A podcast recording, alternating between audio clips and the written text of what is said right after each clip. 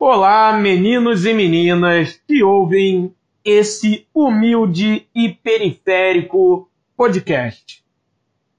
Eu sou Nilvio Peçanha e estamos iniciando Trincheiras da Esbórnia número 33. E comigo nessa trincheira está o cirista mais fofo desse imenso país, Adriano Ferreira.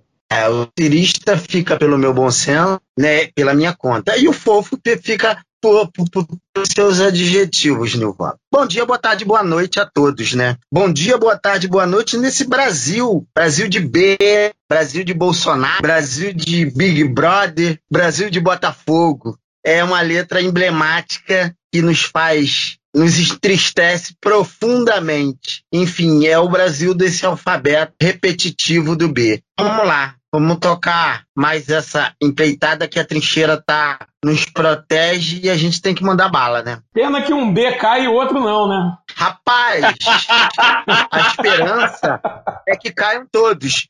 O Botafogo tem um duplo sentido, meu amigo. Sim. Tem o Botafogo lamentável, meu Botafogo do Campeonato Carioca, e tem o Botafogo, apelido do nosso Nhonho, o menino que nasceu do exílio. Então, Botafogo aí é o quadrado, né? Os dois estão em baixa. Dois só fazendo merda, né, gente?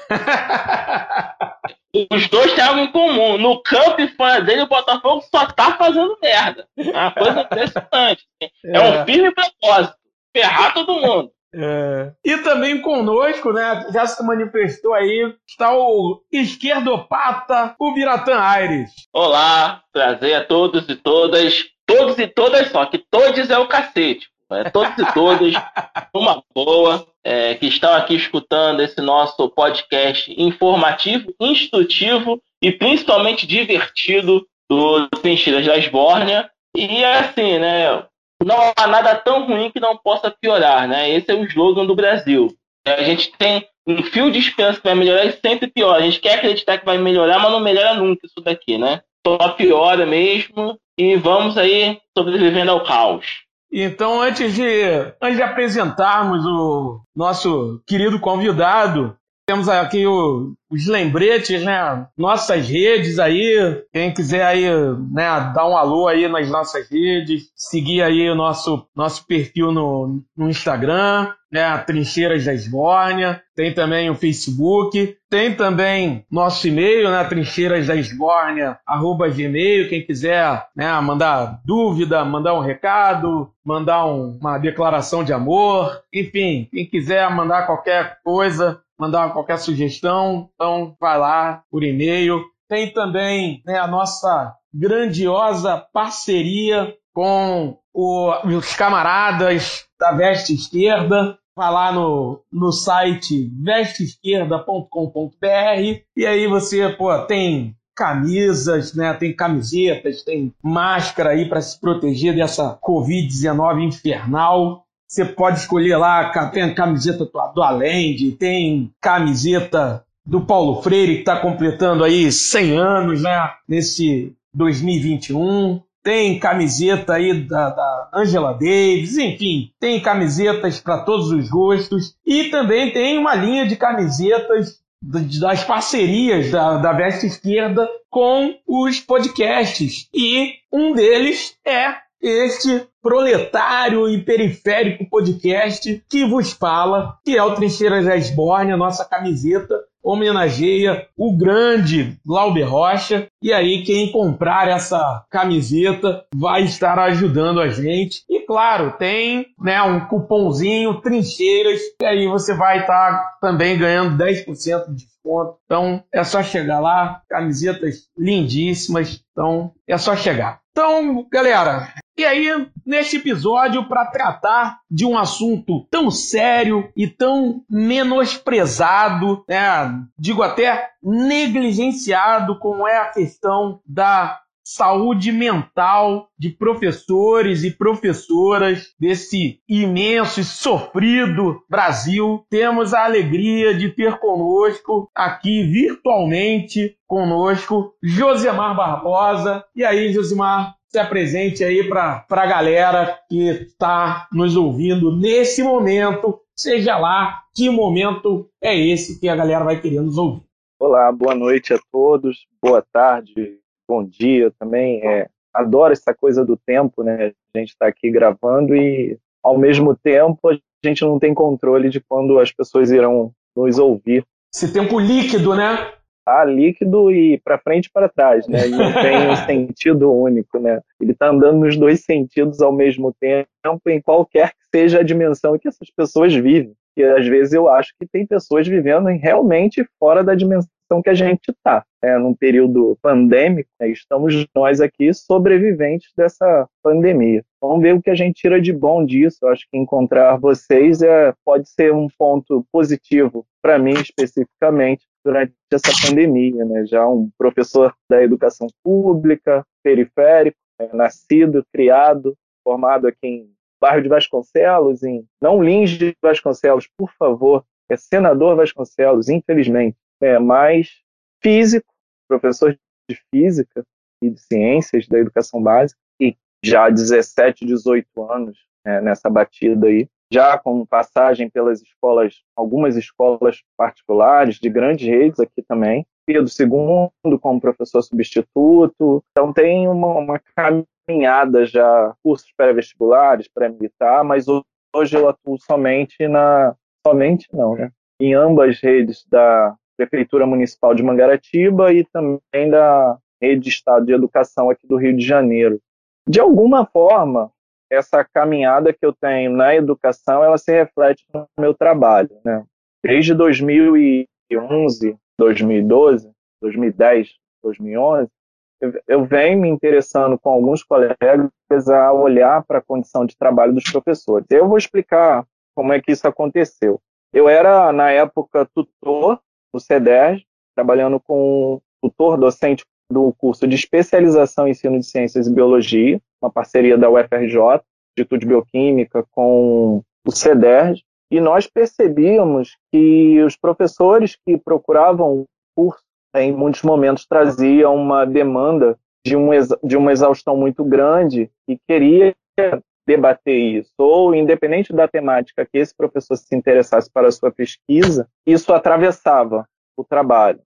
Então era um tema que era transversal em muitas temáticas da educação. Às vezes a pessoa estava pesquisando o ensino de biologia, o ensino de ciência, o ensino dos peixes para crianças e, de alguma forma, quem ele entrevistava, caso professores, traziam esse aspecto de uma exaustão muito grande durante a sua atividade profissional. E a gente chega aí à síndrome de burnout, síndrome do esgotamento profissional, e eu acho que é interessante falar é, o que significa burnout, né? É que vem de burn out, e é um tema, é um nome, surge na física, na engenharia de turbinas, né, para representar o momento em que essa turbina para de funcionar por falta de energia. Então ela vai durante os testes a exaustão, que é esse burned out, burnout, é queimar para fora, jogar tudo para fora, ou parar de funcionar por não ter mais energia. E aí um, um momento da história, a psicologia, a psiquiatria traz esse nome para associar a condição de alguns é, humanos que relatavam é, uma exaustão, uma decepção, uma falta de, de sentido na sua atuação profissional. Então é importante deixar bem explicado aqui é que a síndrome de burnout ou esgotamento profissional está diretamente associado ao trabalho desse profissional. No nosso caso aqui, a gente vai falar especificamente dos professores, né, da exaustão docente, né, de um trabalho que está cada vez mais sendo exigido características desses profissionais que atuam no ambiente escolar, presencial né, ou virtual, em AD, à distância, que seja, que isso afeta também profissionais que trabalham no ensino superior, cada vez mais à distância, quer dizer, cada vez mais distante dessa relação física, né, olho no olho, está muito mecanizado, mas que também sofre dessa precarização. Então a gente vem olhando para a, a categoria docente há pelo menos 10 anos e aí isso nos deixa muito tranquilo para poder falar algumas coisas, é, principalmente sobre a negligência do Estado né, e em torno da condição de trabalho dos professores que está diretamente associada à condição de aprendizagem. Então, vou falar de ensino, vou falar da condição de trabalho dos professores, e eu vou falar de aprendizagem, eu vou falar da condição de estudo, né, da condição em que esses alunos estão sendo colocados, que os estudantes estão sendo colocados na escola. Acho que para as pessoas entenderem a dimensão disso, é bom falar alguns números. Aí eu anotei aqui algumas questões para que a gente que vem do último censo do INEP. Por exemplo, o censo da educação básica e superior de 2009,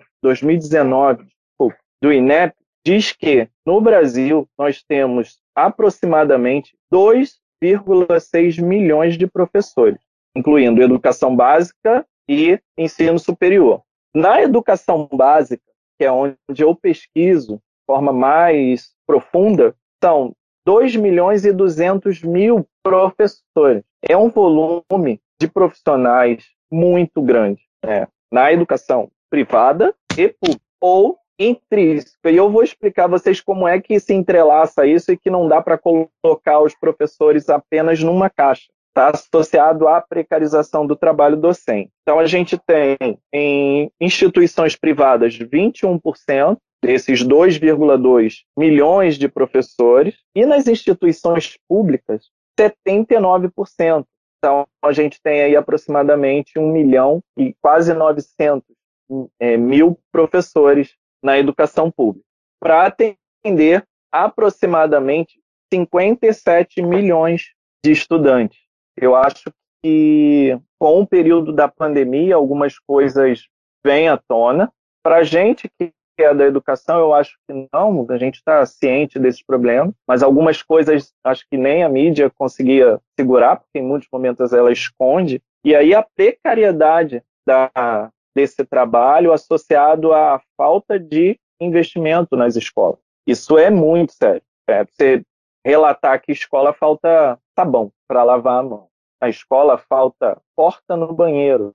As escolas públicas do Brasil, claro que não são todas, falta papel higiênico. Então, eu acho que para quem está pensando em exigir sem vacinação que as aulas retornem, é bom pensar nisso, porque em condição antes da pandemia já não existia. E quando se denuncia e se fala muito sobre a condição de trabalho do, dos professores, a condição da, de aprendizagem desses estudantes nas escolas públicas do Brasil, é, normalmente são pessoas que não estão no dia a dia da escola, e aí fala o prefeito, fala o governador, aí vem um pesquisador que está lá no topo, longe da escola, ou vem um representante de uma instituição, uma OS, uma ONG da educação, que está associada, às vezes, a grandes empresários e que querem faturar com esse volume todo de dinheiro que é investido na educação. Ainda é pouco, mas comparado a outros setores, é um volume muito grande. Então, há um interesse em capturar, captar esse dinheiro e levar para as instituições privadas desde sempre no Brasil, né? Não é um fenômeno que começou há pouco tempo, não. Então, o adoecimento docente é algo, é um fenômeno que afeta toda a cadeia educacional. Porque mesmo que nós triplicássemos o investimento hoje na educação, se esse investimento não muda a característica dessa escola, não muda a característica da condição em que esse professor atua hoje, a gente vai fracassar. Vai fracassar de uma forma muito grave. Então, em relação à saúde, para você ver como é grave, eu estou falando do Brasil, de uma doença que foi que nos afeta, professores brasileiros, com esse, esse volume todo de profissional, mas que os primeiros registros nos levam para a Europa. Estou falando de Alemanha, estou falando de França, estou falando de Inglaterra, Finlândia, né, que nos rankings aí das avaliações internas estão sempre no topo, professores finlandeses passam por um problema de esgotamento profissional.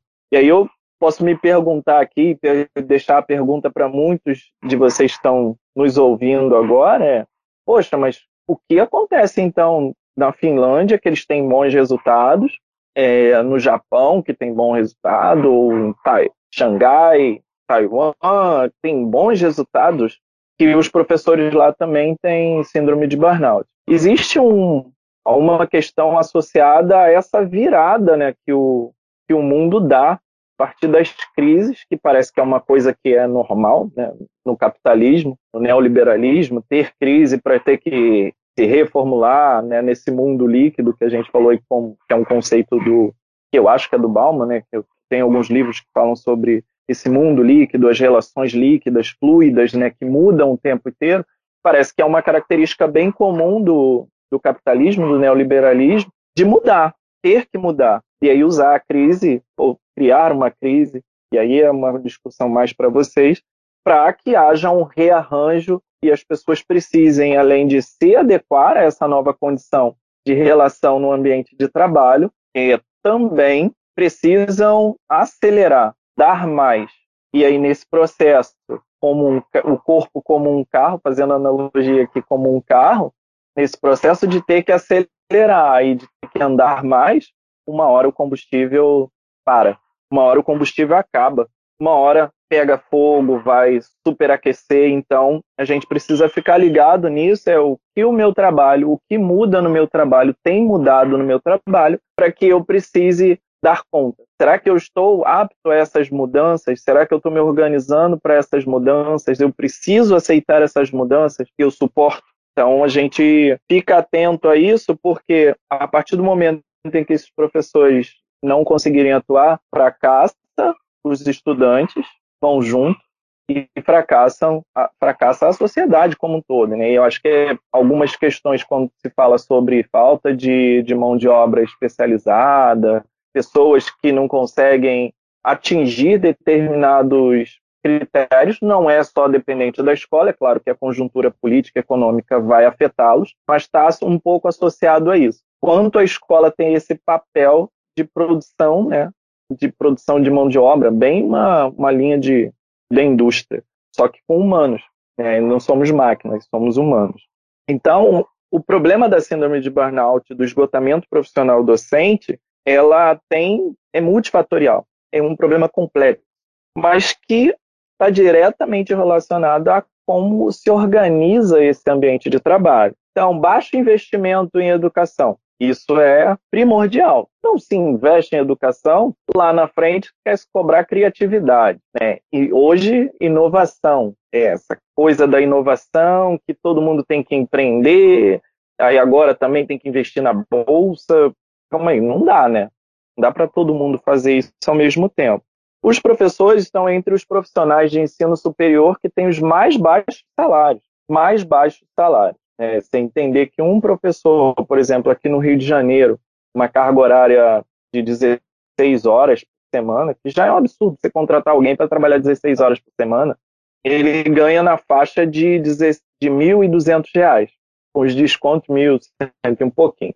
Na rede estadual, não é um cenário muito diferente das redes municipais que atendem principalmente o ensino fundamental, tanto a educação infantil, o ensino fundamental 1, que vai até o quinto ano, e o ensino fundamental, o segundo segmento, que vai até o nono ano, sexto ou nono, também estão com salários muito defasados. E, e, isso, rapidinho, rapidinho, Josemar, é, é importante a gente ressaltar que o que faz melhorar um pouco o salário do professor, não só o professor, mas até de, de de outros servidores que também não têm né, outras carreiras também não têm o, um, salário tão, tão alto assim, né? São as, as gratificações, né? São os triênios, né? É, é, justamente isso que faz o professor ter uma espécie de carreira, né? Um plano de carreira que, na verdade, é, é, é bem tacanho, né? É bem ruim esse plano de carreira, né? É, né? Mas é, o plano de carreira do professor acaba sendo, acaba vindo através desses triênios. E são justamente esses triênios que agora querem cortar, estão praticamente cortados. Nesse momento estão congelados, né? E praticamente vão ser cortados, né? Vão ser dizimados, aí com, vão ser tratorados com, com, a, com essa reforma administrativa, com todas essas reformas que, que virão a reboque aí com, com esse governo, com todas essas, essas mudanças aí, que são, né, a gente já sabe aí que o servidor, e isso é outra coisa que a gente pode botar no bojo também dessa da, da, do adoecimento do, do, do, professor, né? Que é essa coisa do, do servidor público como o vilão, o servidor público como vilão e o próprio professor visto como um vilão, né? É, é, é a questão do, da vigilância, da censura, né? A escola sem partido, é mais pressão, é mais uma carga em cima do professor. Né? Com é, certeza. Nil, pode fazer uma. Claro. Beleza, aproveitar aqui e fazer uma pergunta. Nesse mesmo gancho aí que o Nil fechou, o seguinte: a gente vive uma sociedade de consumo. E no discurso, a educação é sempre vista como a mais importante. Só no discurso.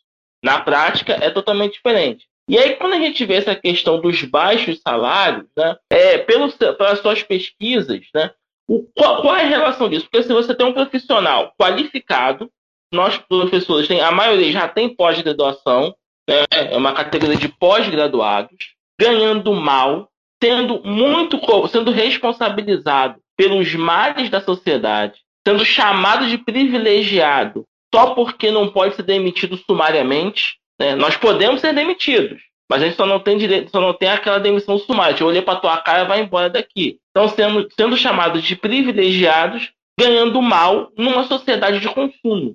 Né? Você até citou nessa coisa do empreendedor, né, do empreendedorismo, dentro desse discurso que hoje está se tornando hegemônico, o professor vira o fracassado. Porque você vive do salário, você tem que sair de casa, ir para a escola, cumprir o horário né, estipulado para ser salariado. Então, nesse discurso, o professor deve vir o fracassado da sociedade. E pela sua pesquisa, até que ponto esse, essa relação baixo salário, um discurso liberal fajuto, mas que, que ganha adeptos cada vez mais, e essa pressão toda sobre, sobre educação, até que ponto você entende que isso está correlacionado né, no adoecimento do professor?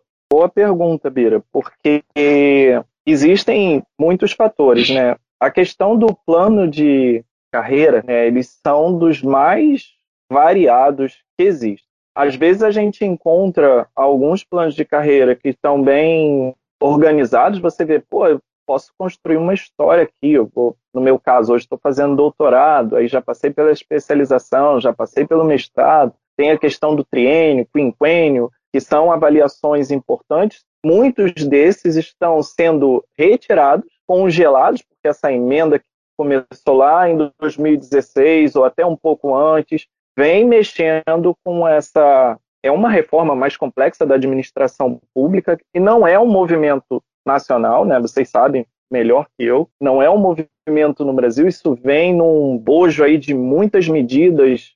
Eu acho que a part aqui no Brasil, a partir da década de 80, início da década de 90, que abrem um pouco o mercado, colocam uma competição desenfreada e ataca o que é público, né? Porque a solução é a privatização. Então é migrar dinheiro para a empresa, joga dinheiro para a empresa que se sustentam muitas vezes, a gente sabe, com verba pública. Isso é um complicador. Claro que em algum momento isso ia nos afetar. E aí eu vou te dar um exemplo na estrutura da escola, que é a falta de profissionais de apoio. Como você ganha pouco e aí não tem ninguém, um outro profissional que te dá um suporte, começa a cansar, né? Começa a chegar muita coisa para você. Então, se você identifica que existe um aluno que está com um problema e você tem um profissional especializado que deveria estar na escola, um assistente social, psicólogo, um orientador educacional, isso em todos os turnos, que possa atender esses garotos, acho que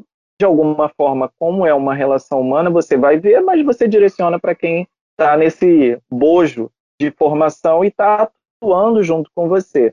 Não há esses profissionais na escola. Então, a, a escola ela virou, eh, no decorrer do tempo, um depósito onde o que era a obrigação da família é, se transfere para a escola. Eu acho que aqui eu tenho que marcar um ponto que é importante, que é o perfil de sexo né, dos profissionais de educação. É, se transfere para a escola a responsabilidade associada ao sexo feminino, né? 80% dos profissionais de educação são mulheres. Então é um, um volume muito grande de pessoas e que se olha né, numa sociedade que é extremamente machista, em que homens ganham mais, homens brancos ganham mais que mulheres, né?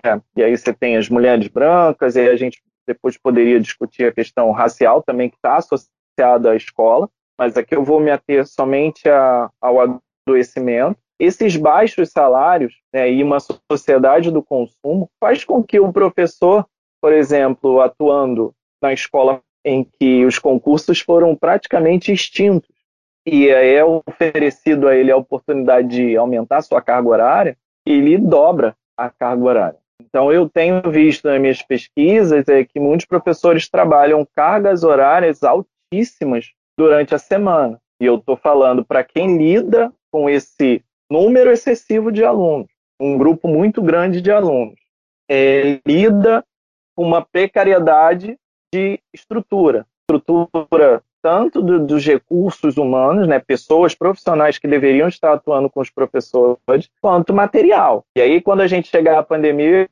a gente pontua mais algumas coisas. Esse professor aceita, é forçado praticamente, né, por uma pressão externa, a ampliar a sua carga horária. E aí ele vai, além de trabalhar em uma única escola, ele vai trabalhar em duas escolas, três escolas. Ele ampliou sua carga horária na pública, ou fez trabalha num cursinho particular, numa escola particular, ou em duas instituições, dependências administrativas diferentes, aí você pode trabalhar numa escola municipal, numa escola estadual. Então há uma miscelânea, uma amálgama gigante de, de cruzamentos de informações de grupos de professores em apenas uma escola. E aí um exemplo é, você chega numa escola, se você levantar qual é a atuação desses professores né, regionalmente, você pode encontrar professores de muitos municípios aqui no Rio de Janeiro. Dá um exemplo que no trabalho do mestrado eu fui a duas escolas. Eu encontrei professores de mais de 20 instituições atuando naquelas duas escolas que participaram da pesquisa. Professores que atuavam em mais de oito municípios diferentes aqui do Rio de Janeiro, atuavam na capital e também fora da capital. Então, é para ampliar a renda. Se tivesse um plano de cargos e salários, né, uma carreira, um professor, uma escola, a gente poderia dizer que ele desenvolveria um trabalho numa condição muito mais saudável do que a que ele está sendo colocada hoje. E aí você tem muitas turmas, turmas grandes, com um volume grande de alunos, você trabalha em muitos lugares e a realidade de cada escola é muito específica, mesmo sendo da, de uma mesma rede. É, a escola na rua A não é igual à escola da rua B. São outras pessoas que estão lá. Na rua B pode ter uma questão de acesso, uma questão de violência que acaba entrecruzando as escolas públicas e afetam a comunidade escolar de, como um todo, tanto os estudantes quanto quem está trabalhando lá. E isso é muito perigoso. Não é somente a questão de salário. A questão de salário é uma coisa que afeta o consumo desse professor e faz, de alguma forma, com que ele atue é, para ampliar sua carga horária. E aí eu vou deixar aqui um, um adendo que é professores só ampliam sua carga horária aumentando a, o número de aulas. Não. Cada vez mais nas escolas é, tem se identificado professores que têm um outro negócio, uma outra profissão. Então, professores que vendem alguma coisa, professores que têm um negócio de imóveis, que é também corretor, professor que vende carro, é, professor que tem uma loja, que vende comida, outro vem, tem um bar. Então, assim, professores que estão empreendendo paralelamente à educação. É, é inaceitável um país que está olhando para o futuro ter um, um, número tão grande de professores trabalhando nessas condições. É, eu tenho que ser professor, dar conta de 500, 600 alunos toda semana com um volume grande de avaliações, pensando em prepará-lo para a universidade, para o mercado de trabalho, que por mais que a gente não entre em sala falando isso, de alguma forma a escola está organizada para isso. Né? Tem muitos documentos que falam do mundo do trabalho, que eu nem sei o que é isso, que está tão flexível, é, tão mutável, que eu não sei te explicar o que é o mundo do trabalho hoje. Pré-pandemia eu tinha uma noção vaga. Pós-pandemia, pior ainda, né? Você virtualizou muitas relações né? E muita gente perdeu sua renda, perdeu seu emprego. É, o que tem aí é trabalho. Trabalho das, dos mais mal pagos e mais precários possível. Josimar. Pode falar. É Adriano falando. Oi, Adriano. Então, é, você citou né, que há uma, um, um, é multifatorial, né? Os problemas são complexos. O problema da educação no Brasil ele é multidimensional, tem várias dimensões. E aí eu queria, eu queria que você falasse um pouco sobre, no caso, a outra ponta, porque né, a gente está debatendo, falando sobre situações é, é, é, da precarização do trabalho, da falta de condição, da questão do, do, do arroxo salarial, enfim, o Nilvo citou bem a questão da própria pressão da, da expectativa da sociedade sobre a nossa profissão, né? O, o, o, Bira também falou dessa coisa de, da responsabilidade que a educação tem de edificar uma nação, mas por um outro lado a gente é criticado, é como se a gente carregasse nas costas todas as decepções, os problemas e frustrações que a sociedade brasileira vive. A minha questão é, isso existe, é fato, é claro, mas o outro lado também, pelo menos algo que me incomoda e que eu estou há 10 anos na rede pública, Óbvio que né, você falou que a maioria né, da estrutura educacional do país é pública, existem algumas especificidades, mas a, o, o, grosso da, da, da universidade, da educação básica, tem características é, muito próximas, de, de, características de dificuldade. E a gente está oferecendo edu educação para uma determinada sociedade. E essa sociedade tem problemas. O acolhimento dessa educação, para mim, é um problema. Eu acho que isso também é um fator a mais dentro dessa problemática da educação. Por quê? Eu estou há 10 anos na rede, eu já vivi uma realidade de uma, de uma perspectiva dos alunos em relação à educação que era diferente do que hoje. Eu percebo isso. Eu dou aula na periferia e, e, e alguns anos atrás eu percebi uma perspectiva, um sonho, um, um, um, um, se debruçar sobre a educação com mais esperança. Hoje parece que o desencantamento ele se aprofundou. E quando há uma falta de perspectiva, o aluno olha para aquilo e não vê aquilo muita razão de ser na vida dele. É algo que eu percebo hoje. Está cada vez maior o desencantamento da relação do aluno com a educação, sobretudo na periferia, condições sociais do nosso país, do desemprego, enfim, é um desencantamento geral. É essa falta de perspectiva também nos atinge diretamente e nos desmotiva. É complicado a gente se top de turmas, turmas enormes, com pessoas desmotivadas, sem ver muita perspectiva do que estão fazendo ali, até porque eles olham para a sociedade e identificam que a coisa é meio complicada em relação a o que a educação pode fazer na vida dessa galera periférica, desses jovens debatisse muito mais sobre Enem, sobre uma perspectiva de terceiro grau, sobre simulado. Era uma realidade alguns anos atrás, uma década atrás, muito maior do que eu vejo hoje. Minha questão é algo muito específico meu. Eu só não entendi o final, cortou um pouco. Não, eu perguntei se você, se dentro desse teu estudo é um fator que está presente, essa de perspectiva da, dos estudantes no sentido da que a educação pode fazer em relação à sua vida. Se isso é um fator, é uma problemática que se agrega a todo esse caldo de problemas que a gente já vive na estrutura da nossa educação. É, e, e, pegando carona no, no, que o Adriano falou, até para até corroborando com a fala também sua, que era falando sobre né, que a, a, necessidade, né, que seria fundamental a gente ter a, a assistência, por exemplo, de, de, psicólogos dentro da escola. E isso ajudaria muito, porque, por exemplo, hoje nós temos o professor tendo que lidar, se envolvendo, o professor se envolvendo muito com problemas, problemas sociais dos alunos, problemas familiares dos alunos. E é impossível, né? Impossível o professor não se envolver.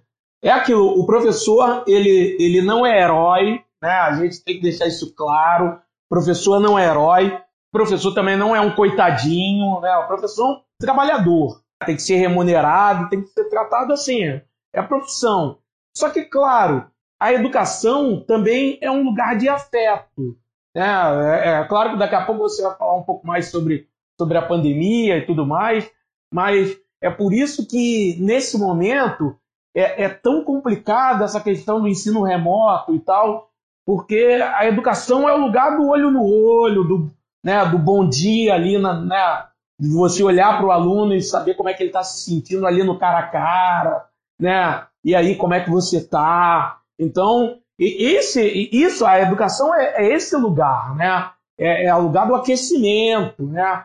Então é impossível você não se envolver. E, e isso é um lugar de mão dupla. Não é só um professor. Muitas vezes eu cheguei em sala de aula e o aluno percebeu que eu não estava bem. E, pô, está acontecendo alguma coisa, professor? Então o aluno também se envolve, vê que o professor não está bem e às vezes pergunta. Então é impossível o professor não se envolver. É, então vai nisso também. Né? O Adriano entrou nessa questão e, e, e assim você, você, cada vez mais você vai vendo uma sociedade adoecida e a sociedade vai adoecendo, o professor vai, vai adoecendo muito mais. Né? Os, o, o, os adolescentes estão adoecendo. Né? Você vê a, a questão da, da, da, doença mental, vai, é, vai, vai a, a problemas psicológicos, né? depressão, ansiedade, vão atingindo os, os adolescentes e, e, assim, e o professor vai se envolvendo com isso. Né? E isso é mais um fator que atinge ainda mais o, o professor. Então, assim, não sei se isso também está no teu trabalho, e aí, se puder comentar isso, também seria interessante. Não, diretamente não, mas na metodologia de pesquisa, como eu trabalhei com representações sociais e as rodas de conversa, livremente falando do ambiente de trabalho, isso aparece. Aparece a preocupação do professor encontrando tudo isso que você falou. Sempre como eu falo, meu aluno tem um problema, eu acabo vendo no encontro, no olhar, nas aulas presenciais, né, que acho que a pandemia acabou tirando muito disso. Né, a gente foi formado para o encontro, né, nos preparamos para esse lugar que é a sala de aula, em que a gente, de certa forma, tinha um status ali histórico. Em algum momento, a gente perdeu esse reconhecimento de importância prática, porém, esse reconhecimento aparece sempre na mídia. Ah, mas todas as profissões dependem do professor. E o professor é isso. Como você falou, o professor não é herói, o professor é um trabalhador. E uma coisa que me preocupa é se todos os professores têm consciência que eles são trabalhadores. Né? Não sou, sou professor. Né? Aqui o meu apelido é professor na rua, quando descobriram que eu era professor. Tá, mas eu trabalho. Ser professor é meu trabalho. Né? Eu adoro o que eu faço. Né? Não me vejo fazendo outras coisas profissionais, porque eu me dedico muito a isso. Mas, é assim, não é por amor. É vocação, não é uma profissão técnica. A gente aprende a dar aula não é qualquer um, porque você viu, as pessoas acham, porque como a gente entra muito cedo na escola, é, as pessoas acham que sabem dar aula. Todo mundo acha que sabe dar aula. Então qualquer um, agora, nos últimos discursos, você acaba assim, ah, todo mundo dá aula, qualquer um pode dar aula. Então o professor é qualquer um. Não é. E aí me preocupa o que vocês falaram sobre sonhos. Eu tenho percebido também como professor, e aí como pesquisador, eu acabo escutando muitos professores falando as suas experiências, suas vivências. Isso é muito rico para mim como profissional, mas como pesquisador também. É, mas como os alunos, é, principalmente dessa massa da educação pública, têm se comportado diante da, da escola. Essa escola que talvez não tenha sido produzida efetivamente para ele. É uma escola que, que o acolhe, sabe? Uma escola que o conteúdo, o currículo está próximo dele. Se a gente pensar quem são os alunos da escola pública, né, os alunos da periferia, a gente pode fazer um paralelo com a história do Brasil e da escravidão. É, você pensar que os currículos e as leis não preveem a, a inserção do negro na escola. Você não vê mencionar isso depois de 300 anos de escravidão. Quanto mais precariza, mais negros tem na escola. É uma coisa que está para além da minha tese, é uma coisa para eu pensar depois, mas que eu já faço algumas anotações, algumas leituras, e cada vez mais a gente vê o encolhimento do salário. E eu falo assim: ah, mas não reduziu o salário do professor. Tá bom, mas na rede estadual do Rio de Janeiro tem pelo menos oito anos sem o repasse da inflação. Se não encolher o salário do professor, eu quero saber o que está acontecendo então. Se isso não é encolhimento de salário, o que é isso? É oito anos incorporando perdas. A capacidade de compra desse salário é cada vez menor. É, o aluno sente, já ouvi aluno falando que isso é carro de professor, sabe? Começa a fazer associações à sociedade e o professor é qualquer um, né? A ponto de você chegar lá e olhar e xingar. E aí tem as agressões em alguns lugares, do desrespeito. Então, essa falta de reconhecimento no local de trabalho do professor, falta de investimento na, escola e essa, esse outro lado, né, essa bipolaridade dos discursos, que o professor é importante, mas não, não muda nada no local de trabalho, não muda nada na vida desse professor, é só cobrança, só pressão, só transferência de responsabilidade, é a escola como cumprindo um papel que é da família, esse amor aí que está por trás dessas representações sociais do professor é muito preocupante. Ela não afeta só o professor, afeta o sonho do aluno também. Quer eu querer ser professor? Já ouvi isso muitas vezes. E outras pessoas falaram isso para mim, outros professores falaram que ah, ninguém quer ser professor. Mas como? É, vai ser um, um, proletário que tem que estudar muito. Não, se for para ganhar mal, é melhor fazer outra coisa. Não precisa estudar tanto para ganhar tão mal. E também essa responsabilidade sobre a educação e o futuro das pessoas. Isso no Brasil a gente vê que não funciona. Quanto mais você estuda, dependendo da área que você escolhe, não tem emprego. Né? Eu, vejo meus alunos, alguns dos meus alunos saindo para trabalhar nas redes que estão associados de lojas, grandes lojas, bancos associados a projetos na área de educação. E você vê o, o dinheiro sendo desviado para lá. Então, eles conseguem captar dinheiro direto do MEC, do Ministério da Educação. Então, você um banco que cria uma fundação que vai investir em educação. A gente precisa olhar isso com muito cuidado, né? O quanto o lobby dessas empresas está atrapalhando efetivamente o projeto ou ajudando o que é o real projeto educacional desse país, que não é um projeto possivelmente de inclusão. Eu acho que as pessoas que conseguem transformar sua vida e têm conseguido, têm feito uma força gigantesca, sabe? Tem que gastar uma energia gigantesca. Eu não vou nem falar a história de vida de algumas pessoas que eu conheço, me incluo nisso, mas não é o lugar. Mas a coisa do sonho me assusta. Dos alunos que realmente eu também tenho percebido que a perspectiva de futuro deles às vezes é, é assim, assustador. Não vou fazer nada, não preciso fazer, não quero fazer, porque isso não vai me garantir nada. Por que, que eu vou estudar? Por que, que eu vou aprender isso? E isso tudo associado à, à decepção do professor, né? Porque estou aqui para te passar um conhecimento, para estudar junto com você, para crescer junto com você, e a gente não consegue, às vezes, afetar esse aluno. Até porque quem são esses alunos, né?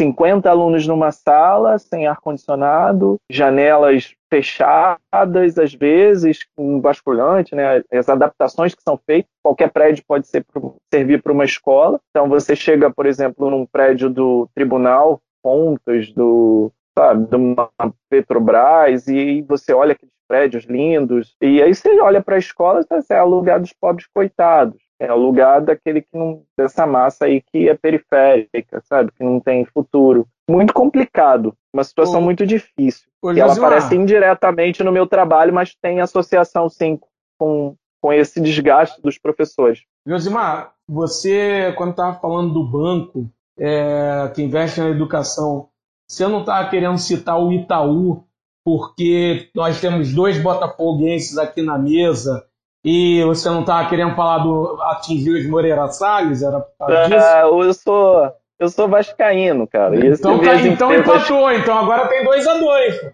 Então, assim, as empresas que patrocinam o clube que eu tô. Não estamos podendo falar de ninguém, né? É melhor não falar, cara, porque assim, até mesmo a atitude do, do presidente, do ex-presidente, eu não sei quem é, cada hora é um. Eu não sei, acho que amanhã sou, serei eu presidente do Vasco também, mas a atitude dele no início da pandemia, até durante um processo de adaptação no nosso país, né, junto com, com outros presidentes, de ir buscar um contato e forçar a CBF a voltar aos jogos, acho que é muito complicado e decepcionante. Acho que merece cair, sim. Botafogo, Vasco, acho que todo mundo. tá difícil. Muito difícil. Eu não sei por que comunista fica incomodado com uma família que é dona de banco, dona da Vale do Rio Doce, dona ah. do Brasil, assim. Mas qual o problema, gente? Dona da Embev. Poxa, é, qual o problema? São Lema, né? Instituto Ayrton Senna. Isso. Falcone. Olha só, uma família que investe em cinema. Poxa, vocês aí incomodados? Que investe, né? Investe porque... umas 150 aspas. É só porque eles querem agora mandar o professor, vocês estão incomodados, gente? É. Não, Josemar, olha só, eu não quero falar de futebol, não. Tá bom. É um assunto que me. que, que não me apetece. Melhor, né? É, uma questão, cara, que eu tenho observado, e aí dando uma pesquisada, lendo algumas questões em relação à tua temática do teu estudo, é a questão da sala dos professores, que é um ambiente icônico dentro do colégio. E eu li um texto falando sobre uma pesquisa do Nova Escola em relação às condições, é, como, como, como tem atingido a saúde mental dos professores as condições precárias de trabalho, enfim, todos os problemas que envolvem a profissão. E aí, é, é, usar uma professora que, que, participou dessa pesquisa, que é doutor, enfim, está pesquisando também, ela citou que quando você começa a perceber que remédios antidepressivos, ansiolíticos, se tornam temas de assunto corriqueiro dentro da sala dos professores, muito mais do que, por exemplo, um debate político, é que a coisa anda mal, anda complicado. E eu tenho percebido, de fato, de uns tempos para cá, essa temática é muito recorrente na sala dos professores. Quando eu entrei na rede, não era assim. Hoje a gente vê a grande maioria de professores fazendo uso de algum apoio, algum médio, algum medicamento para combater determinados males psíquicos. Tua pesquisa é, é, é, se aprofunda, busca estudar sobre essas questões, fica nítido isso, essa, essa, esse adoecimento mental e aí o uso né, cada vez maior por parte dos profissionais de medicamentos relacionados à saúde mental? É, cara, esse é um assunto complexo. A gente faz uma análise em relação a uma dimensão né, do, do, ambiente de trabalho que afeta. Se a pessoa foi ao médico no último ano, se precisou se afastar, então a gente faz uma associação desse comportamento, se teve algum problema relacionado ao trabalho, a gente olha uso, às vezes, de álcool, se aumentou, é, cigarro, então não, é, não são só os remédios. Claro que é um problema da sociedade como um todo. E eu vou te dar um exemplo, não sei se vocês concordam. O bairro que eu vivo aqui na zona oeste do Rio de Janeiro, Campo Grande, você tem mais farmácias do que qualquer outra coisa. E te entregam folhetos na rua dizendo que o remédio está em promoção. Tá, mas eu estou bem. Por que, que você tem que fazer promoção de remédio? É propaganda de remédio na TV, no rádio. Assim, uma coisa assustadora. Parece que eu estou andando no calçadão de Campo Grande e estou andando na boca de fumo de camarada, de outra favela ou em, na Zona Sul e as pessoas me oferecendo maconha e cocaína, porque para mim tudo é droga. Álcool, é, remédio em excesso. E aí, o que esse fator do meu trabalho está fazendo, está afetando o meu corpo. E aí eu sinto dor de cabeça, então eu vou tomar mais remédio para dor de cabeça. Eu durmo mal, e aí isso afeta meu estômago. Então, essa complexidade de associações é, que carece de uma investigação ainda mais profunda. E não daria conta numa, numa tese. Mas deixar, eu acho que alguns apontamentos para que outras pessoas continuem essa investigação, porque é muito grave. Um exemplo, é esses sistemas de lançamentos de notas, que a gente às vezes precisa acessar, além de fazer um monte de avaliação durante o bimestre, o trimestre, dá um monte de recuperação, que às vezes você dá mais avaliação do que aula, né, de participação e de produção de alguma, algum conhecimento junto com os alunos você tem que fazer mais avaliação e prestar conta. Notas recuperações e re-recuperações, e ainda tem datas para os lançamentos nos sistemas que servem como uma espécie de sistema de controle. E aí, controle do professor. E eu vou explicar por quê. É, quando você acessa o sistema da rede de educação, é necessário fazer um login. Quando você digita seu código e a sua senha e conecta, ele sabe onde você está conectando, que horário você conectou, já sabe, porque tem um cadastro das suas turmas, conhece os seus alunos e sabe qual foi a média, mediana, moda, desvio padrão de tudo e faz cruzamentos com as notas dos seus alunos. O sistema conhece melhor os seus alunos do que você. Às vezes a gente não olha para as notas dos nossos alunos com, a, com o olho que o sistema tem para fazer essas análises estatísticas sofisticadas. E aí eu vou te falar, se você está trabalhando tanto durante o dia e está sendo cobrado em determinados períodos de lançar notas, de fazer relatórios, dessa burocracia, sabe, desses dispositivos que te forçam a, a, se dedicar mais e você precisa trabalhar em muitos lugares, tem um volume muito grande de alunos, você não vai dormir, porque não dá, sabe? Você vai ter dor de cabeça, você vai comer mal, você vai beber, às vezes, beber pouca água, não tem tempo para fazer exercício, você não tem tempo para um cinema, para lazer, para encontrar os amigos, às vezes não encontrar a família. E o que resolve e tira, diminui a dor acaba sendo algum medicamento. E eu acho que isso tem uma relação muito grave como um fenômeno, porque ser professor, no meu caso, professor de física, não é só ler livros de física. Para falar com adolescentes, crianças sobre física, eu tenho que saber o que eles estão vendo e fazer associações de interesse comum. Então, naquele desenho, naquele filme que saiu e está na moda, eu preciso conversar com os caras. E aí o futebol também serve como um dispositivo de, de interesse, sabe? Para dar aquele start na, no diálogo, na conversa. Não é só olhar e falar da vida do filósofo tal que foi para a árvore tal e que viajou para olhar para o céu. Tá, legal, isso é importante.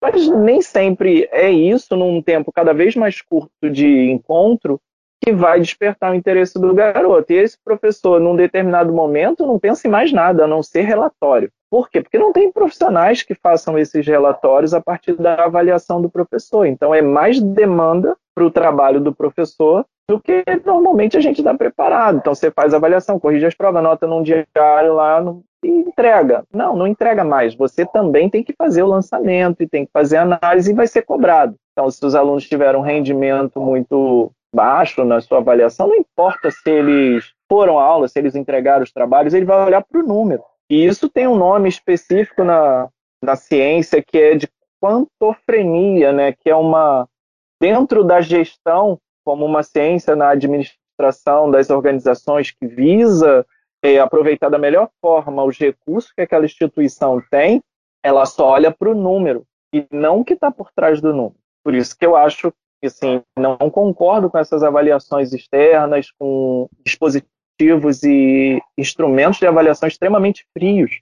Né? Você tem alunos que estão com os problemas sociais dos alunos não vão aparecer na sua nota principalmente usando essa metodologia, com essa sobrecarga de trabalho. Não é o que a gente não tem capacidade de fazer, mas hoje é praticamente impossível. Exige demais desse corpo. A estrutura não muda. É, a escola ainda está com a cara de quando eu tinha lá cinco anos e fui a primeira vez para a escola morrendo de medo. É muito tempo, pouco investimento, pouca mudança e muita cobrança. Então tem, tem associação sim os medicamentos, é, não só os medicamentos, mas outros tipos de droga também que tentam, de alguma forma, nos tranquilizar. Para vocês comentar mais um Oi? Não, você, você ia comentar alguma, algum ponto dos questionamentos do Adriano? Era só da sala dos professores, onde isso eu ah, acho que ganha uma potência maior, porque é onde a gente se encontra. Sim. Não, se encontra com mais frequência onde tem sala dos professores, é claro, né? Porque tem muitas escolas é. que nem sala dos professores têm é verdade. É, o que eu quero te perguntar, já entrando diretamente na, na em relação à pandemia, é que o que aconteceu em 2020, né, para quem entende da, da coisa, para quem tem uma visão global da educação, é que ficou muito evidente né, a falta do contato humano, porque assim a gente vê infelizmente até alguns colegas professores dizendo que a função do professor é ensinar a técnica, ensinar a ciência, que o professor não tem que, não tem que tratar de outros assuntos, que esses supostos outros assuntos são obrigação da família. A gente vê muito isso, inclusive, dentro, dentro dos professores que não entendem o real papel da educação. E essa pandemia, né, que cortou esse, esse contato nosso com os alunos, né, mostrou como que isso é uma farsa. Porque o aluno não aprendeu o, o conteúdo, né, o conteúdo, por assim dizer, é, acervo, né? Tem essa questão, tem a relacionar esse conteúdo com a vida deles, né? E também não aprendeu porcaria nenhuma, quer dizer, a coisa ficou totalmente, totalmente largada, a educação foi completamente largada. E aí a, a preocupação que está tendo nesse discurso de volta às aulas agora em 2021 é assim, olha, o aluno não está aprendendo, né? mas ainda é um discurso, o discurso da, que vem da política né, e que está contaminando os responsáveis é que o problema é que o garoto não está sabendo decorar a tabuada. Como se saber que 2 vezes 2 são 4 é, fosse suficiente para a aprendizagem do aluno. Então eu queria que você é, é, entrasse nesse, nesse tema, né? O porquê que é tão irresponsável você querer essa volta às aulas, né? Uma vez que os pais estão falando, ah, meu filho está em casa não está aprendendo nada. Então esse discurso cola com o responsável. Né? Eu queria que você fosse até didático para explicar por que, que é uma falácia você achar que o, o voltar de qualquer jeito, voltar correndo risco de aumentar as contaminações, não vai ter nenhum benefício pedagógico, não vai ter nada de bom para a aprendizagem desses alunos. Pô, pergunta mais do que necessária, né? Essa é uma pergunta, uma reflexão mais do que necessária, porque a gente está no meio desse turbilhão. É essa disputa de discursos, né? Por exemplo, se a gente agora seria convidado para um grande canal, é, qualquer um de nós aqui poderia fazer isso facilmente, se fôssemos convidados e pudéssemos expor essas condições das escolas e o risco gigantesco que há no contato. Então, a primeira é não seguir as orientações dos cientistas e quem entende da difusão do vírus. Né? É não respeitar a vida. Eu acho que a primeira coisa é a vida, fator vida uma vida importa. Então, assim, se eu vou colocar minha vida em risco, eu vou morrer porque não, não há álcool e não há proteção que vá assegurar que eu não vou levar o vírus para casa se eu estiver numa sala de aula muito cheia. Como é que vai se organizar? Eu tenho 50 alunos numa turma, uma, um cronograma possível de encontro. E aí eu vou, eu vou por parte, como você pediu, pedagógico. Como é que o aluno da escola pública e das escolas particulares, por exemplo, aqui do bairro, são escolas menores, não as grandes, que a maioria vai no, no carro da família, mas é, mesmo escola grande vai criar uma movimentação. Então, no entorno da escola, tem um conjunto de, de comércios que funcionam dependente daquela escola. Assim como você tem uma grande indústria que sai de uma cidade do interior e você deixa um buraco, um vazio. Essa volta vai ampliar em muito o contato humano, vai ampliar dezenas de vezes os encontros dos humanos. E é assim que o vírus se difunde. É necessário que as pessoas se encontrem, porque se as pessoas ficarem distantes umas das outras, o vírus diminui muito a difusão.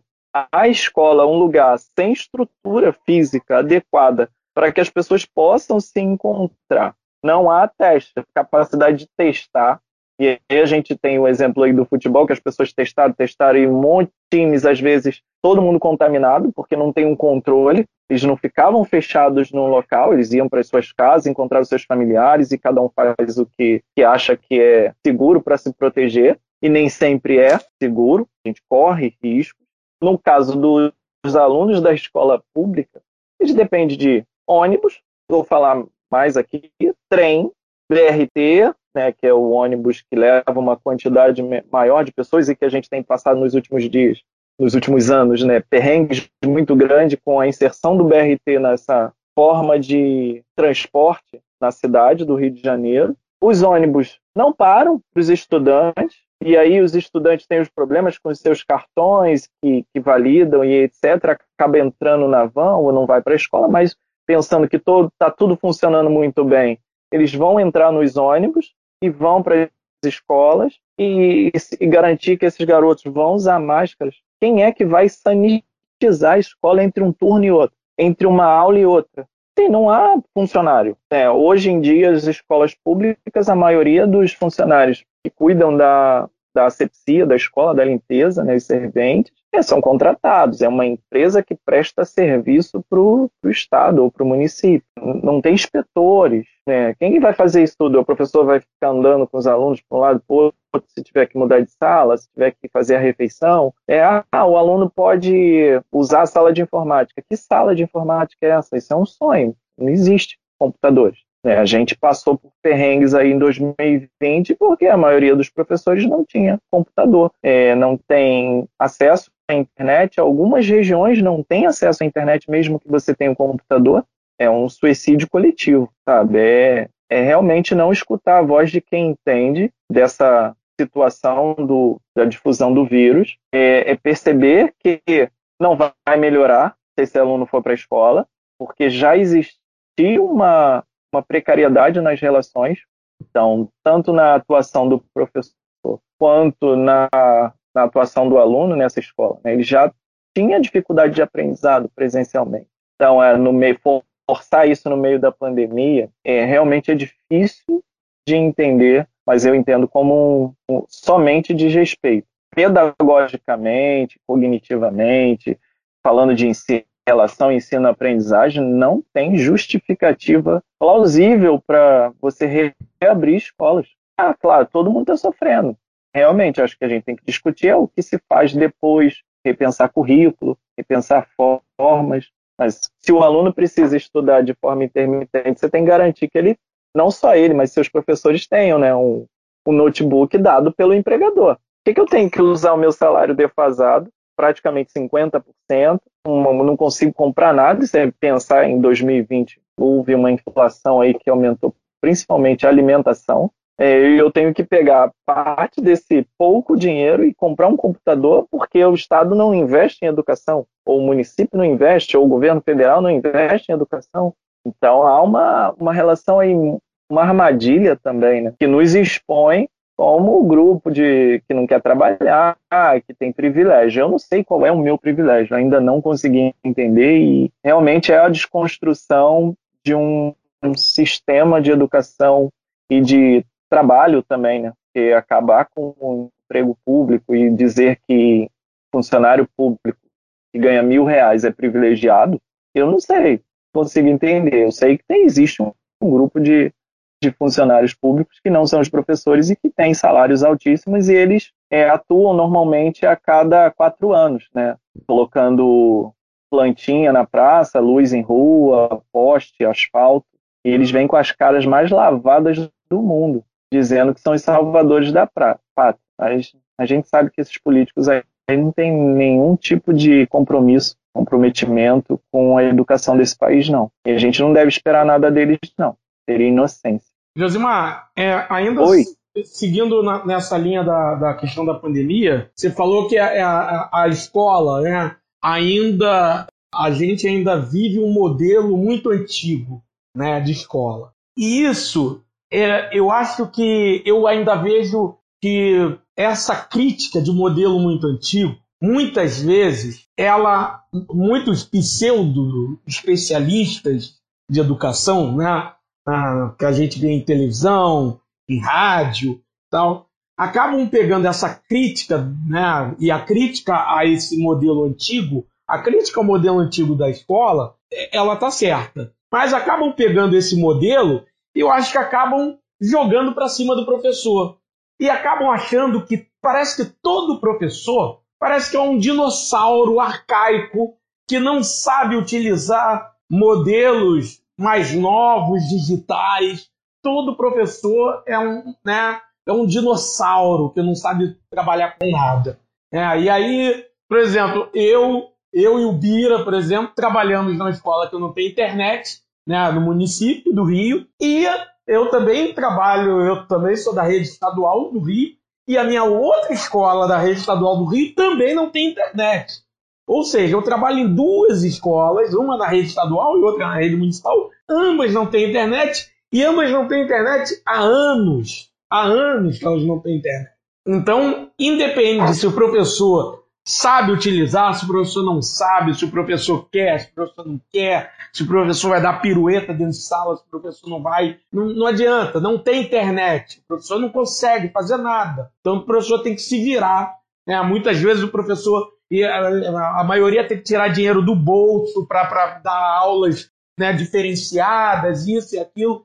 E aí você, durante agora a pandemia, você vê um monte de gente novamente, dando um discurso muitas vezes colocando mais carga em cima do professor, né? Muitas vezes parece que a culpa, né, novamente, culpa, dá esse tom de culpabilizar o professor. Parece que o professor é uma coisa, né, um, um, um objeto arcaico, mais um objeto arcaico dentro da escola, né?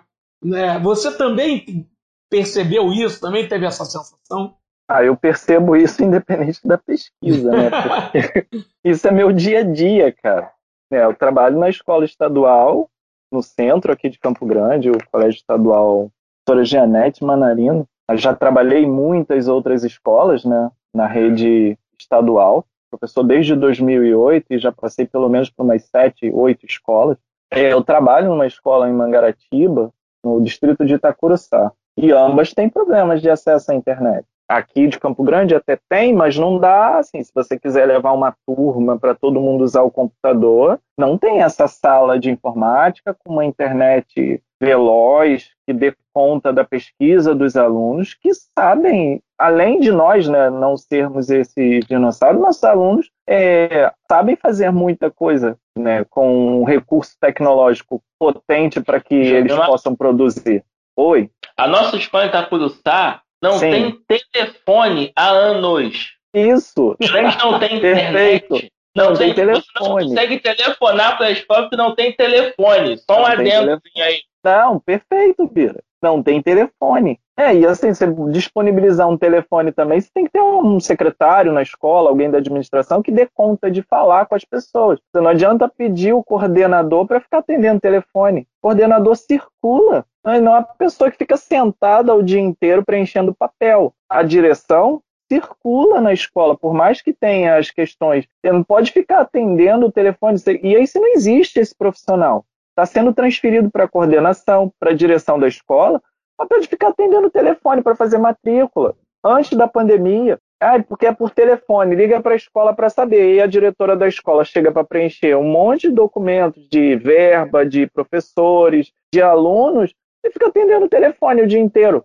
Isso é um absurdo. Ela é um, um profissional técnico, vai trabalhar na administração, mas não é um telefonista. Você contrata um atendente de telemarketing para ficar falando com pai e mãe, uma secretária, um secretário, alguém que possa atender o telefone e passar informações mínimas. Não é o diretor da escola, não é o coordenador que vai fazer isso. Você falar que a escola não tem telefone, mas quando tem, quem é que fica atendendo o telefone o dia inteiro? É, você vai em qualquer unidade de escola particular, minimamente deve ter alguém da secretaria da escola que possa atender o telefone. Na escola pública não precisa. O telefone fala sozinho. Tem um ente que entra, baixa um espírito no telefone. É o, como é que é o nome desses é, softwares que ficam falando com a gente, que você liga para os operadores e ninguém mais te atende? Eduardo. É o Eduardo que vai baixar na, na escola pública. Você liga, alô, aqui é o Eduardo. Se é para matrícula, diz que um. Pô, não existe isso. É inimaginável sabe? Eu, eu fico preocupado com essas pessoas que vão na rede é, de TV, rádio, jornais, revistas de grande circulação, quanto esses caras estão investindo para aparecer os personagens que nunca ou raramente passam à frente da escola pública, falando que entende tudo da educação pública. Não, aquela Andréia, qual, qual, o nome dela? Andréia é uma que tá sempre na, na, na Globo. Andréia Ramal, não é? Andréia Ramal é o nome dela? É, assim. Acho que é normal mesmo. Essa, essa mulher, meu irmão, puta, me dá raiva.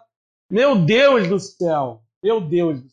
Porra. Uma questão aqui, é, dentro de todos esses, esses problemas, que não são poucos, hoje a gente convive com um em que eu acho que também acaba potencializando esse estado de, de desencantamento total da profissão. Porque, pô, a gente é professor, sou ensino médio, vocês, vocês né, não sei se o Bira também é do médio, mas nós três somos. Acho que o Bira também. Sim, Enfim, a gente trabalha com um conjunto de conhecimentos ligados à ciência.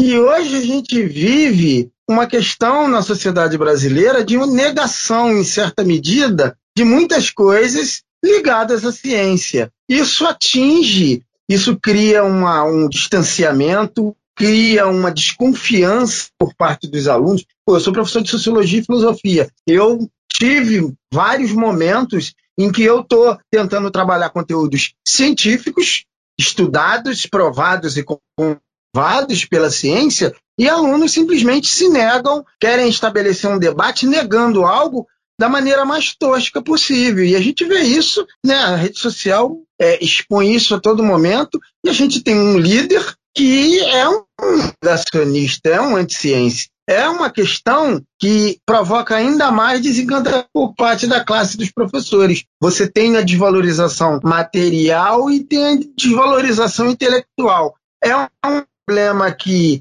em certa medida, já, já emerge dentro da tua pesquisa, ou, ou Josimar? Cara, não, porque acho que eu não daria conta. Então, assim, a gente precisa tirar. Mas, é, com certeza, esse cenário, de alguma forma, afeta né, o comportamento das pessoas. Então, afeta quem eu estou pesquisando, mas eu preciso tirar algumas coisas, senão daqui a pouco eu estou escrevendo mil páginas, isso eu não dou conta. Sabe? Não adianta eu olhar para isso. Claro que isso afeta todo mundo, né? Afeta a gente como um todo, né? na família, nas relações sociais e inclusive nas relações de trabalho. Imagina você dando aula de filosofia e o cara se negando.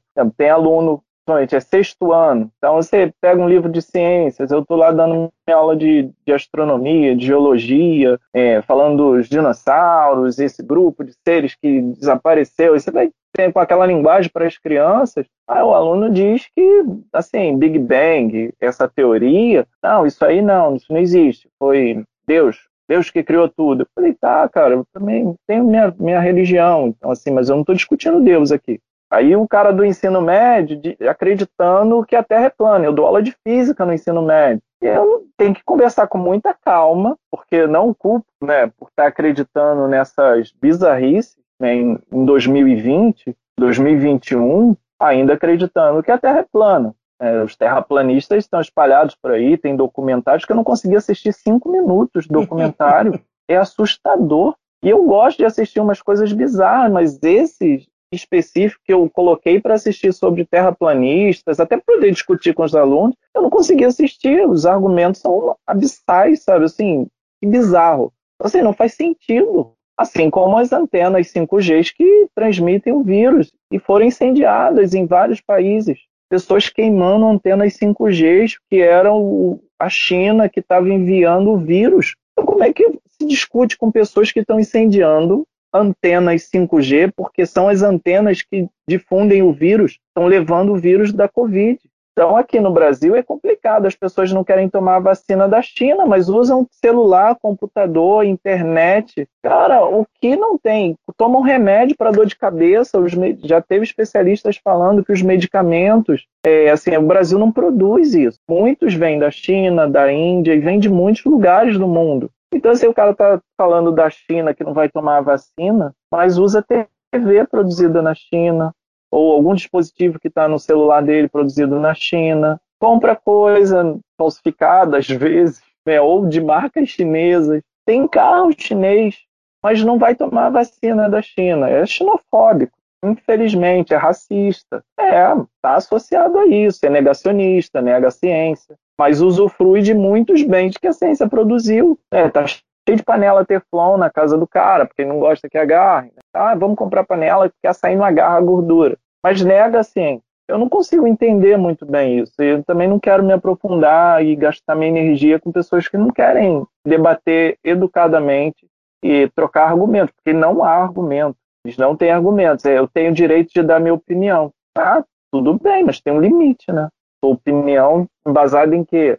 Nada. Facebook. Eu vi no Facebook. Tudo bem. Tem um limite. Eu não tenho capacidade nem quero mudar a cabeça das pessoas que não querem.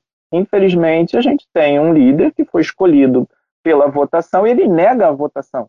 É, diz que o sistema que o elegeu é um sistema que não funciona. Como assim tu foi eleito nesse sistema? Para onde vai? Eu não consigo responder, nem quero. Quero me, me afastar um pouco dessa, desse grupo se possível. Não, né? mas eles surgem do ralo. Nascem do ralo, uma parece situação... guarda-chuva em dia de tempestade. Eu vivi uma situação em sala de aula, eu estava falando sobre o nazismo, né? Que era uma aula falando sobre questões de preconceito, discriminação, dentro dessa temática, etnocentrismo, enfim, é, é dificuldade de aceitação da diferença. E aí, o, o exemplo mais radical que nós temos na história é o nazismo. E simplesmente um aluno começou a discordar e falou que Hitler tinha razão. Imagina que a situação na sala de aula. Eu tive que levar para a coordenadoria e ele falou que não assistia mais minha aula, que eu estava doutrinando os alunos. É, é, é uma situação complicada. Você, você hoje tem situações, o professor ele se depara com, com parece, parece, parece mentira, mas desse nível, como você usou o, o, terraplanismo dentro da tua área de conhecimento, eu o nazismo como, como uma, uma, uma, uma estrutura socioeconômica e, e de valores que seria aceita porque ele acha que sim, porque a mídia é que diz que o nazismo é ruim, dada a, a, ao nível de, de, negação e de, de, de enfim, de desprezo pelo que o ser humano já produziu de conhecimento. É, eu escuto como um professor negro, né, que o racismo foi culpa dos negros. Mesmo sendo um professor de física, eu sou um professor negro e assim, eu não tenho cara de professor de física, eu já escutei isso.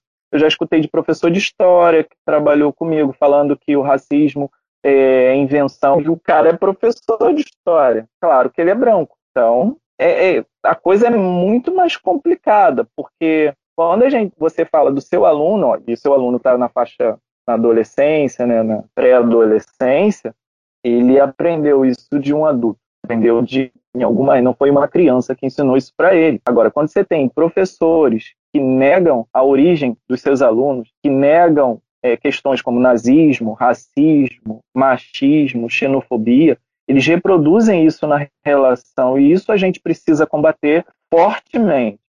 Muito mais potência nas nossas ações contra os nossos colegas que reproduzem isso. Os nossos alunos, a gente precisa conversar, desargumentar porque ele estava se negando a assistir sua aula, resolver o problema, mas com um pouco mais de tolerância, que tem um limite pela fase que ele está de desenvolvimento mesmo humano, mental, cognitivo, mas a gente precisa ficar atento a quem são os nossos colegas que usam os. É, nós somos os comunistas, mas quem são os nossos colegas funcionários públicos que têm um comportamento. não se veem como trabalhador, não se veem como precário, não se veem como alguém que está sendo é, extremamente explorado e ainda difundem um conhecimento que já está mais do que isso me preocupa muito. É, realmente é muito complicado. Complicadíssimo isso. No, no Estado. Tá numa profissão que 80% são mulheres. Aí você diz que machismo não existe, que é blá blá blá, que ela é histérica. É complicado. A sobrecarga de trabalho que a gente tem incide muito mais sobre as mulheres pela forma que elas são vistas na sociedade, é, pelas sobrecargas que ainda tem nas suas relações é, familiares, de, principalmente quando tem filhos, são casadas, é, tem que ser professora, tem que estar sobrecarregada, ganha mal, é uma pobre coitada, é, mas ela tem a responsabilidade de cuidar dos filhos de quem quer cuidar, não pode cuidar, porque tem que mandar as crianças para a escola e ela tem que cuidar dos filhos dela, e aí, sabe, tem um conjunto de coisas muito sutil que a gente reproduz na escola. E quando a gente fala até mesmo da sala dos professores, existem outros profissionais na escola que são muito importantes para a gente conseguir realizar nosso trabalho. E eles não dialogam com a gente, porque eu já ouvi, e aí conversei com muitos colegas que conseguem enxergar isso, eles são tratados como subalternos. Olha o termo já escutei esse tipo de, de, conversa de algum colega, ah, porque os subalternos estavam na sala dos professores. Ou esse pessoal, sim, esse sim. pessoal era o porteiro, esse pessoal era o servente ou a cozinheira que estava na sala dos professores, porque era o único lugar que tinha um ar-condicionado, e ele não queria. Tem professor que nem, nem fala, nem tem professor que não dá bom dia pro pessoal da limpeza. Tem, tem professor que, assim, não trata direito o, o é, é, é, complicado, cara. É complicado. É importante a gente defender a categoria, mas também é importante a gente apontar os erros até para que a gente possa melhorar enquanto categoria, enquanto classe. É, é, é importante.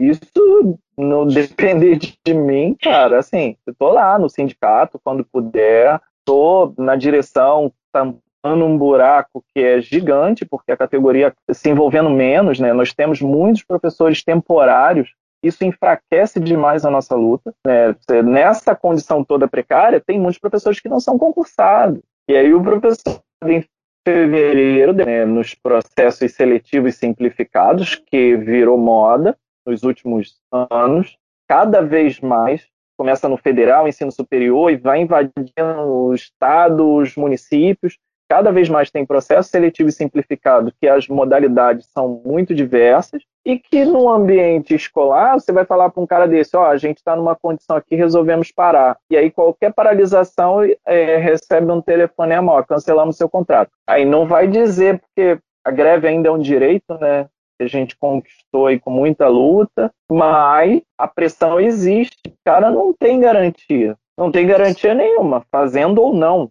a paralisação, a greve. Mas ela é exercida contra ele de uma outra forma que a gente não sente. E a gente também não escuta esses caras, sabe? São colegas, estão no dia a dia junto com a gente. Mas numa hora de, uma, de um questionamento diante da administração pública, o comportamento deles tem, é outro. Infelizmente, a gente está sendo enfraquecido há décadas e a gente não percebeu, né? Aquela história, né? Tiraram o porteiro, não ligou, a gente não ligou, tiraram o administrador, a gente não ligou, tiraram os cozinheiros concursados, a gente não ligou, e agora a gente está reclamando que está mais enfraquecido. É, já tiraram os professores também. A gente é um grupo menor, é um grupo grande, mas as condições de contratação são muito diferentes. Isso afeta. Afeta a relação com o Estado, afeta a nossa luta, a nossa causa e afeta diretamente nossos objetivos como grupo, né? um coletivo. Com certeza. Não, ainda tem a questão do assédio moral, né, Josemar? É, na escola que nós trabalhamos, a gente tem isso evidente, né? Eu lembro que certa vez a gente conversando sobre greve, sobre mobilização, e uma colega foi chamada à época à direção e a direção falou para ela: eles podem falar eles são concursados, você que é contratado não pode. A gente sabe que isso aconteceu várias vezes na nossa unidade de ensino. Nós sabemos é os relatos. Rotina, né? Isso é. é uma rotina, né? Eu lembro de uma agressão a uma colega nossa que eu coloquei uma camisa na sala dos professores pintada de vermelho, nada que chocasse. A direção da escola ficou extremamente ofendida porque ela ficou ofendida por causa da camisa, né, que dizia que todos somos essa professora que, que foi agredida e que nós estamos nos sentindo agredidos. Ela chocou com isso. A agressão não chocou. Como que pode isso? É, a gente trabalha numa escola que a direção, cada ano é um diretor. A gente vai voltar a trabalhar agora em fevereiro e tem uma nova direção na escola, a gente não sabe quem é. Não há continuidade, sabe? Fica difícil organizar qualquer coisa. É complicado. É, essa é a, é a escola pública, de verdade. Essa não aparece na Fátima Bernardes, não aparece no RJ.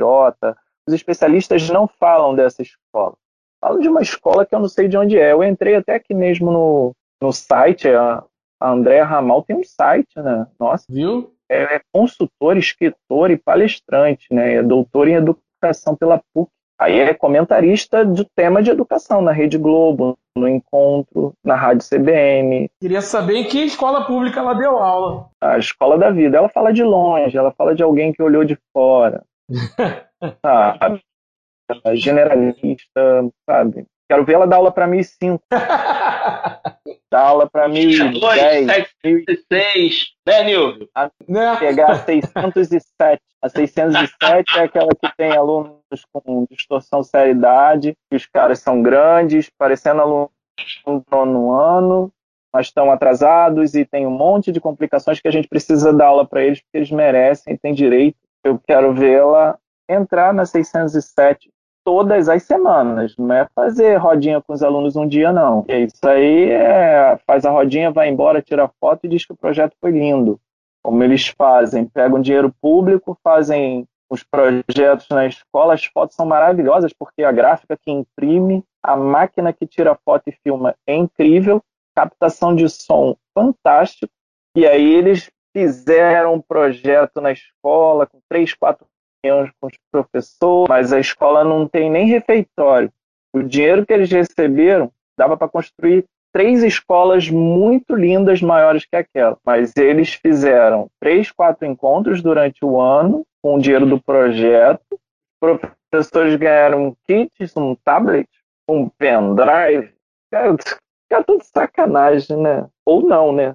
São bem sérios no, em pegar dinheiro então, vamos, vamos partir para as considerações finais. Mais alguma coisa aí, Bira? Não, sim, sim. Só para primeiro agradecer aqui a participação ilustríssima do Josimar, né? Foi abrilhantou muito o nosso nosso podcast, nossas trincheiras, foi super didático. É uma pessoa que além de ser ele não é só um pesquisador, né? ele é alguém que vive diariamente a sala de aula. Então ele não faz a pesquisa dele distante, ele está na sala de aula, isso é fundamental para a gente entender né, o, o que passa o professor. Só que eu quero fazer, para é, parecer estranho, mas eu quero fazer aqui uma defesa da escola pública, porque há mais de 20 anos, né, 20 e poucos anos, eu também fui aluno da escola pública. E assim, a escola pública que eu dou aula hoje é melhor que a escola pública que eu estudei, com todos os problemas que tem a escola pública hoje. E olha que eu dou aula numa escola de lata. E eu, isso não é não é força de expressão, é literal. A escola que eu dou as paredes são de lata. Né? E ainda assim, eu, eu, vejo a equipe de professores, os materiais disponíveis, os conteúdos, e eu lembro da escola, das escolas públicas das quais eu fui aluno, eu falo, caramba, hoje nós ainda estamos melhor. Então, assim, nos últimos 20 anos, a escola pública brasileira, pelo menos aqui no Rio de Janeiro, elas melhoraram. A gente sabe que os problemas são imensos, que elas estão anos luz do, do ideal. Mas é, é, eu quero fazer essa defesa porque eu tenho percebido que as mazelas da escola pública de hoje estão sendo utilizadas de maneira calhorda para atacar os professores. Então, tá vendo? Ó, essa escola é ruim porque o professor não ensina, não serve para nada, vamos acabar com ela. E eu acho que assim, a gente tem que, sim, apontar todos os problemas, ainda mais agora, nessa pandemia, nessa tentativa de volta atabalhoada, tem a menor condição. Né? A gente tem sim que apontar os problemas, mas não perder o foco da defesa da escola pública. Não só de entender que essa escola pública vem melhorando, mesmo que muito devagar, mas que ela vem melhorando, sabe? E de que a escola pública é um direito. A escola pública tem que existir, né? A gente não, não pode permitir assim, ah, a escola particular é boa, a escola pública é ruim. A gente tem que lutar muito em defesa dessa escola pública. E só um detalhezinho que eu estava acompanhando aqui enquanto eu escutava as perguntas, os comentários de Josemar, é, como eu disse no início do podcast, não há nada tão ruim que não possa piorar. Nós temos a indicação agora de Bia para a Comissão de Constituição e Justiça da Câmara e de alguém ainda mais reacionária que ela. Mas ainda não foi definido o nome para a Comissão de Educação. Sim, a Comissão de Educação está nas mãos do bolsonarismo pelos próximos dois anos. Então, assim, mais um motivo para nós, professores, estarmos unidos em defesa da educação pública de qualidade. Que agora o ataque vai ser muito mais brutal do que a gente já vem acompanhando. Vai lá, Josimar, suas considerações finais aí. Não, eu eu acho que o Bira já colocou um ponto importante, né, que é, que é a defesa dessa escola pública. Então, essas denúncias, né, essas críticas, elas têm entendidas como uma defesa, porque nós não queremos essa. A gente reconhece a potência da escola pública. Falta de materiais que a gente tinha na década de 80 e hoje a gente recebe os livros é, a gente tem que ficar feliz. Ó, temos os livros aqui, os alunos podem ler, recebem, mas a gente tem que fazer as críticas porque a gente sabe que essa escola poderia ser muito melhor se esses livros não fossem superfaturados, se esses livros não fossem jogados no lixo, porque essas editoras ganham e fazem lobby. Nem sempre é o melhor livro que chega na escola. Então a gente quer o livro que os professores escolheram, que fizeram análise. Esses professores fazem especialização por conta própria esses professores que fazem mestrado por conta própria, sabe? Professores que fazem doutorado, pós-doutorado. Então a gente defende a escola pública porque a gente acredita que ela vai ser ainda muito melhor se a gente reconhecer a potência que existe nesses profissionais que estão nas escolas e que são impedidos de fazer mais pelas estruturas que estão colocadas em volta, limitando a capacidade não só dos professores, mas desses alunos a, a capacidade produtiva desses alunos, quando tem a oportunidade de mostrar, é, não me surpreende. Eu não me surpreendo, eu já estou há 17, 18 anos na escola pública. Eu tenho alunos incrivelmente inteligentes, mas que são limitados pela estrutura. Claro que eu vou falar para eles sempre que eles podem, devem ir atrás dos seus sonhos, que eles devem acreditar no potencial deles, mas que se a estrutura das escolas da educação pública no Brasil ajudasse, esse caminho seria um, pouco mais fácil. É, seria muito mais agradável, ele não precisaria sofrer tanto né, e aparecer mais, né, ele acreditar mais em si. Eu acho que isso é importante defender a escola pública, porque infelizmente hoje meu filho não estuda na escola pública. Né? Infelizmente, mas é um sonho.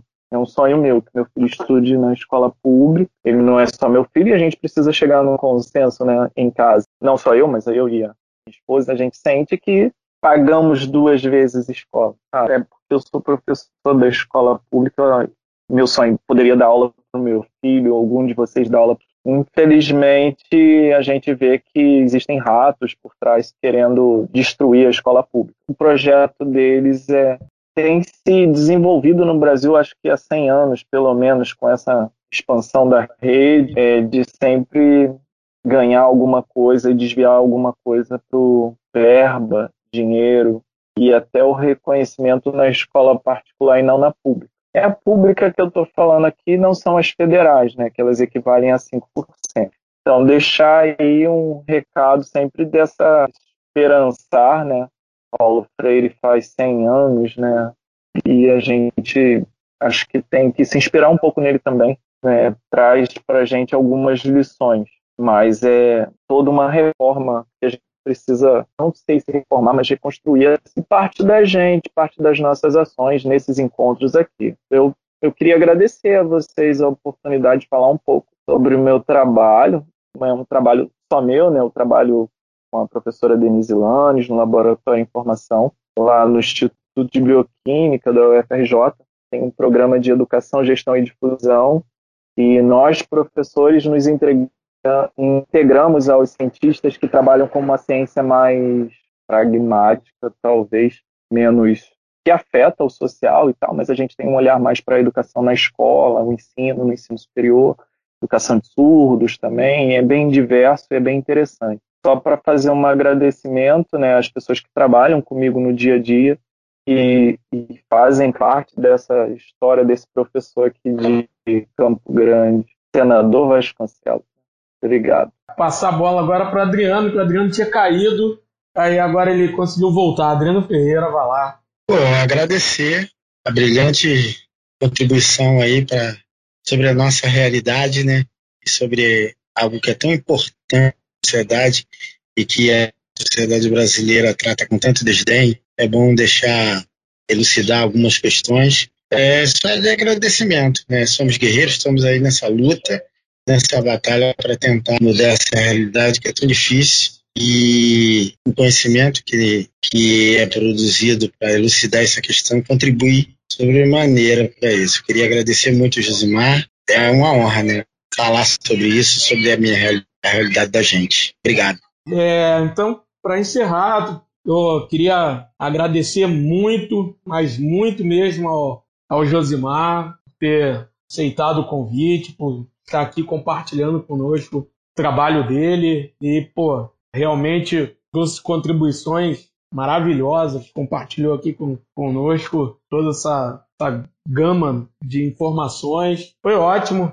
É, também é bom para a galera, mais uma vez, saber que nós não somos somente um bando de caras que ficam bebendo cerveja e dando pitaco sobre um monte de coisa aí, né? Um podcast de caras querendo, querendo dar um pitaco sobre um monte de coisa de forma atabalhoada, mas a gente também né, é um grupo de professores da rede pública e fica fazendo podcast dando pitaco sobre um monte de coisa.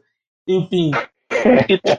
Mas também gostaria de, gostaria de encerrar também ao exemplo do Josimar e do Bira, exaltando né, a escola pública.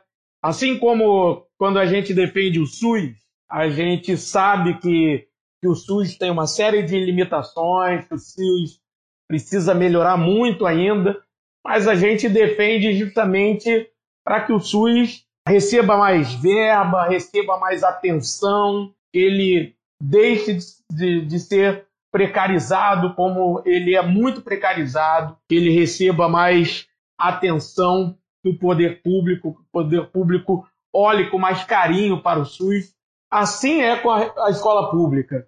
A gente exalta a escola pública porque se com a escola pública do jeito que está, precarizada, ela ainda assim consegue libertar muita gente, consegue fazer muita coisa boa, né? Porque é, a gente a gente falou, né, deu exemplos aqui de professores né, que têm uma conduta ruim, mas a gente sabe que tem ótimos profissionais na escola pública, profissionais que batalham muito, que lutam muito por uma educação pública de qualidade. E esses profissionais fazem a diferença na vida de uma galera, de, de adolescentes, de crianças. Então, se a gente tivesse uma escola pública com um poder público dando mais atenção, né, com, olhando com mais responsabilidade para a escola pública, nós teríamos ainda uma escola pública muito melhor e, quem sabe, uma escola pública realmente libertadora. É, que é o nosso sonho, que é o, era o sonho do Paulo Freire, que foi citado pelo Josimar e que pô, vai ser citado ainda muitas vezes no nosso podcast durante esse ano, que ele merece todas as nossas homenagens. Agradecer a quem vai ouvir esse episódio. Um beijo no coração de todos. Até a próxima.